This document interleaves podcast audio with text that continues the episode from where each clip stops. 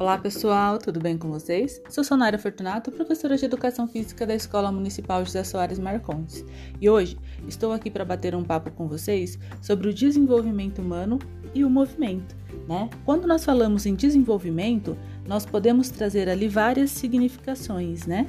É, mas hoje quero demarcar aqui o sentido é, que ele tem para a vida de qualquer indivíduo mudanças que ocorrem ao longo da vida das pessoas comuns, a maioria delas, e que lhes permite agir de forma competente e transformar o meio em que vivem. Esse sentido é essencial e aproxima o desenvolvimento do próprio viver. De fato, viver é desenvolvimento, não é mesmo?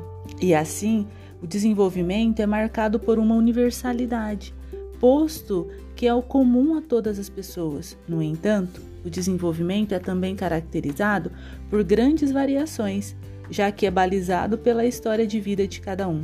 Mas o que isso implica para a construção de, um olhar ampliado de desenvolvimento, né? Que possa ser direcionado para as diretrizes de promoção do desenvolvimento humano no mundo? Como foi colocado em outros áudios, o desenvolvimento humano é entendido como processo de ampliação das capacidades e, consequentemente, das possibilidades de escolhas das pessoas. Né? Não obstante disso, muitos ainda veem o desenvolvimento humano como um processo gradual em que as mudanças na vida de um bebê, por exemplo, ou de uma criança, ocorrem naturalmente, sem esforço de quem cuida, principalmente de quem desenvolve, né? Ainda que o desenvolvimento de um indivíduo possa parecer um álbum de retratos cronológicos de sua vida, as fotos captam instantes de um processo em que a pessoa necessita agir efetivamente em seu meio. Né? No início da vida, ela necessita do amparo dos pais e parentes, de cuidadores, de uma forma em geral, para exercer a sua agência né, no desenvolvimento. Mas a pessoa é sempre ativa no processo.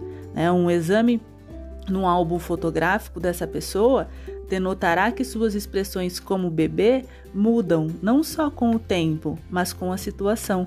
A postura em que ele é mantido também varia né, sua vestimenta e os objetos que estão ao seu redor e ao seu alcance demarcam a situação.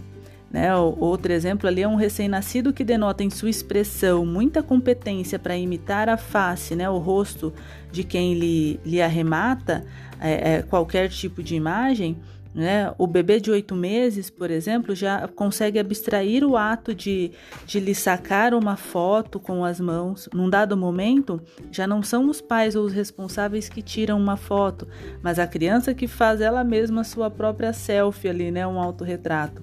Há mudanças é, de um retrato para outro, mas elas não se rendem a uma régua domesticada, né? Na progressão ali no, no geral.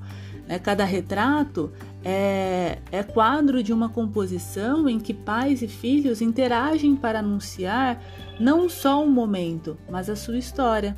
Assim posto, é, as mudanças não simplesmente acontecem, mas se fazem a partir de uma teia de relações, né?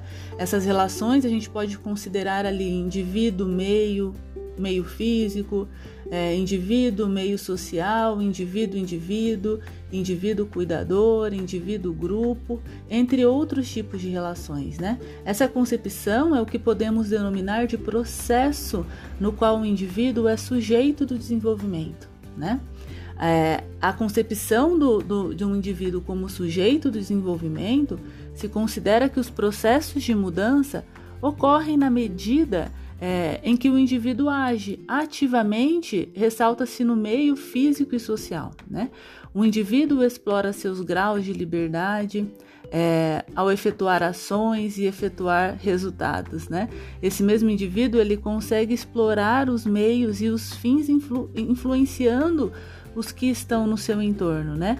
Então, ali, pais, cuidadores, irmãos, parentes, professores, etc. Mas também sendo influenciado por eles, né? E mais, suas ações têm consequências internas, alterando um, um fluxo de influências neural e genética, né? É, a educação ali, né, a gente pode considerar como uma oportunidade é, social, né? É aquela que interessa discutir mais detalhadamente na perspectiva apresentada de desenvolvimento humano. É também concebida numa relação dialética, tanto como uma das medidas de desenvolvimento, quanto como um motor do mesmo, né? Parte-se do pressuposto de que a educação, para que atue pela expansão das liberdades na direção desse desenvolvimento e resulte na, ampliação das oportunidades, é, ela própria deve assumir a centralidade das pessoas né, nas políticas e práticas educacionais como sujeitos de desenvolvimento. Né? É, é, cabe ressaltar também que na relação ali do desenvolvimento com o movimento, né, nós, eu posso trazer para vocês uma perspectiva é, dessa relação e que são muito íntimas, né? Uma relação muito íntima, né? Nos referimos aqui a um movimento como um conjunto de ações motoras que todos nós é, empreendemos para viver. Esse conjunto compreende tanto ações de vida diária, como andar, lavar, comer, vestir-se, etc., como também ações ocupacionais, movimentos corporais no mundo do trabalho e ainda ações que empreendemos no nosso corpo é, no nosso tempo livre, né? É, podemos ali então compreender as atividades físicas e esportivas, por exemplo, realizadas com o propósito de saúde, de cultura e de lazer, né? É, os fins né, e os meios de desenvolvimento exigem que a perspectiva ali da liberdade seja colocada no centro do palco. Né? As pessoas têm de ser vistas como ativamente envolvidas, dada a oportunidade na conformação de seu próprio destino, né? É, e não apenas como beneficiárias passivas dos frutos de engenhosos programas de desenvolvimento. O Estado e a sociedade têm papéis amplos no fortalecimento e na proteção das capacidades humanas. São papéis de sustentação e não de entrega sob, sob encomenda. É bom ficarmos atentos a isso, né? Bem, hoje finalizo por aqui, né? Fiquem bem e em segurança. E até breve, pessoal!